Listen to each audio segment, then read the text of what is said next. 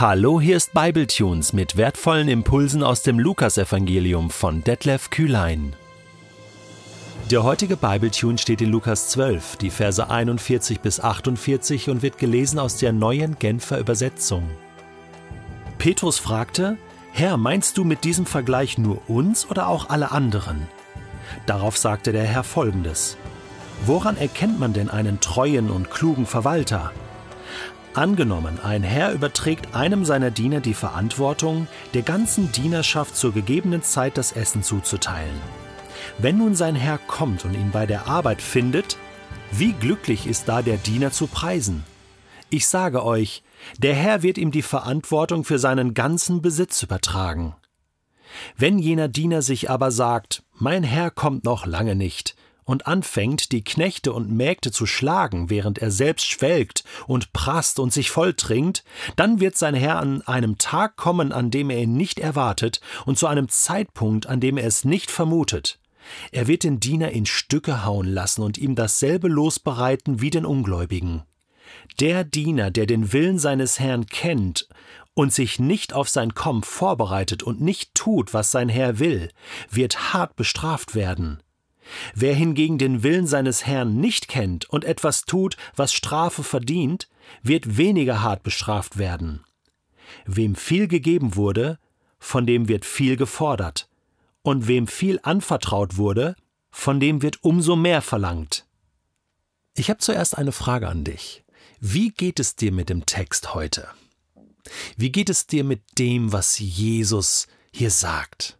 Das ist ganz schön harte Kost, oder? Das ist nicht so einfach.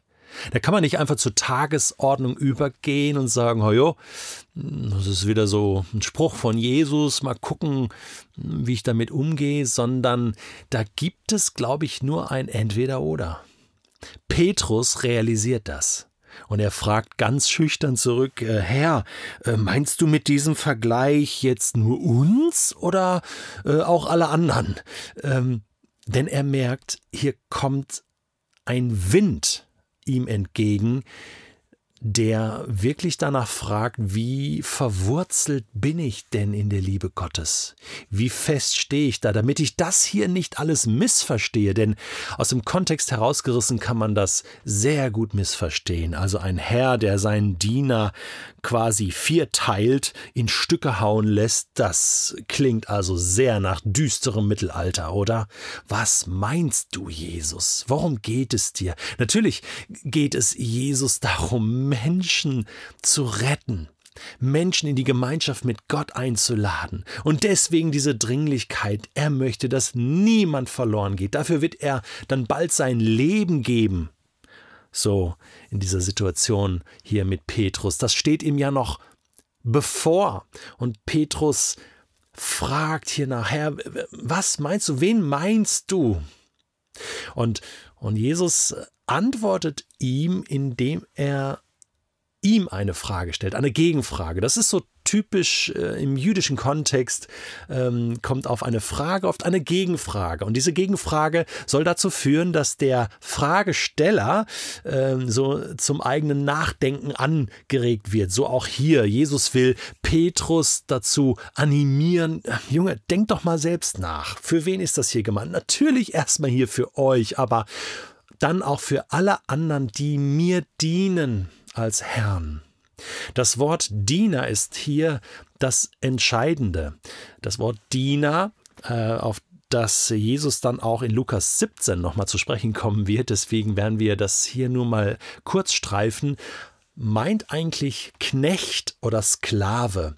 Also Doulos, das ist wirklich äh, im Griechischen das Wort Doulos meint wirklich äh, ein, ein Diener. Ja, so wie wir ähm, das heute in unserem Kontext nicht mehr so haben, aber jemand, der bedienstet ist, der angestellt ist ähm, und, und seinem Herrn dient für eine Sache und zwar treu und verantwortungsvoll im besten Fall. Ansonsten wird der aussortiert. Und das will Jesus hier deutlich machen. Also diese Sprache, die er an den Tag legt, das ähm, hat mit dem damaligen Kontext zu tun. Das war völlig klar. Ein Diener, der seinen Job nicht macht, also der, der kann gehen. Ja, der, äh, der hat kein, keine Berechtigung mehr für seinen Herrn zu arbeiten. Und deswegen diese Beispiele bringt Jesus, um deutlich zu machen, äh, ich bin euer König und du Petrus und du Johannes und, und, und alle anderen, ihr seid Diener des Königs. Weißt du, und ob dir das jetzt passt oder nicht, das ist das Vokabular und natürlich auch, auch die Idee hinter dem, dass wir Jesus nachfolgen. Wenn Gott König ist, dann sind wir seine Diener. Natürlich ist er auch Vater und wir sind seine Kinder. Natürlich ist er auch Hirte und wir sind seine Schafe. Das sind ja alles Bilder, die die Bibel gebraucht, um verschiedene Facetten, verschiedene Dimensionen unserer Beziehung zu Gott und seine zu uns zu demonstrieren.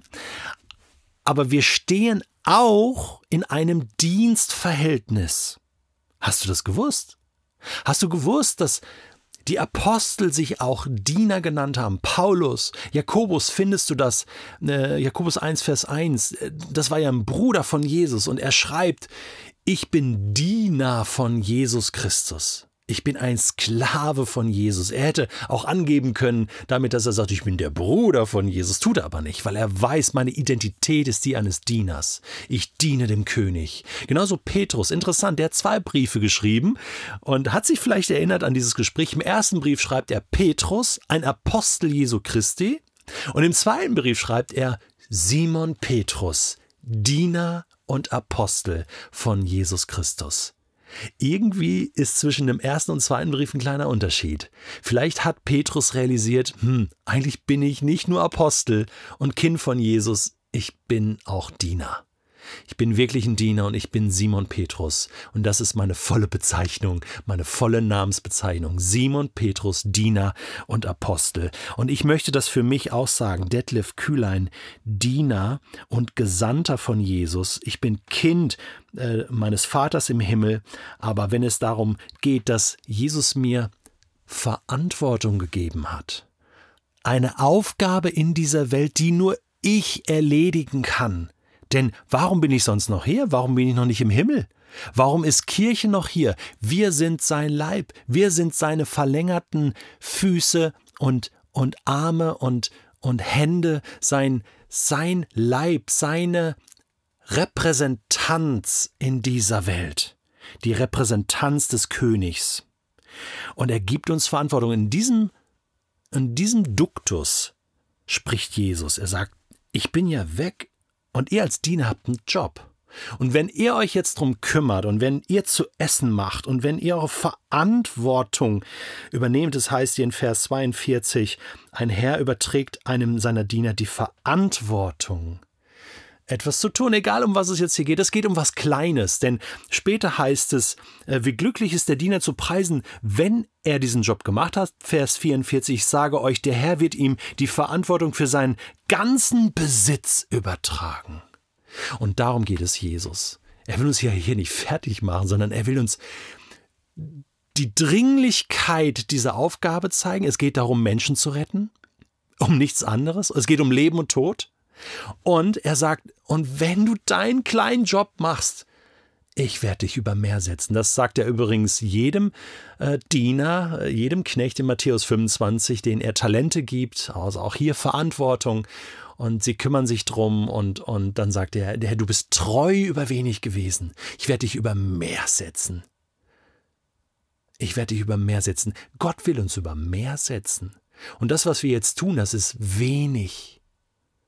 Gott, Gottes Anliegen ist, uns zu beschenken und uns durch unsere Aufgaben und Verantwortung, die wir haben in diesem, in diesem Leben, reich zu machen, uns wachsen zu lassen. Und vielleicht hast du bis jetzt zwei verschiedene Dinge gedacht. Zwei verschiedene Dinge sind möglich. Das eine ist, dass du das, dieses Thema bis jetzt in deinem Leben komplett verpasst hast. Und du hörst zum ersten Mal, ach so, ich habe einen Job.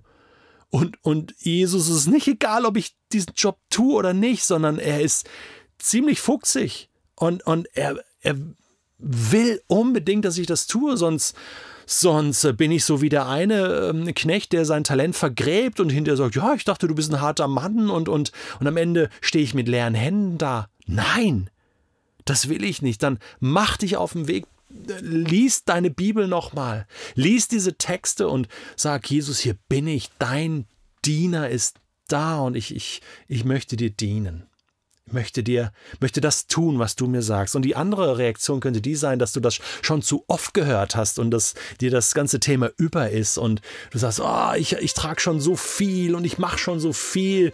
Dann, dann geht es vielmehr darum zu sagen, hey, du sollst das machen, was Jesus dir aufträgt. Nicht, was du denkst oder was andere für dich denken, sondern dass du für dich nochmal ganz klar kriegst, Jesus, was ist mein Job und was ist nicht mein Job. Dass es darum geht, Verantwortung zu übernehmen, ich glaube, das wird hier wirklich klar. Und Jesus sagt vor allen Dingen in den Versen 47 bis 48 nochmal etwas sehr Wichtiges für dich. Lies das für dich nochmal. Er sagt, wenn du deine Verantwortung kennst, dann wäre es fatal, wenn du sie nicht übernimmst.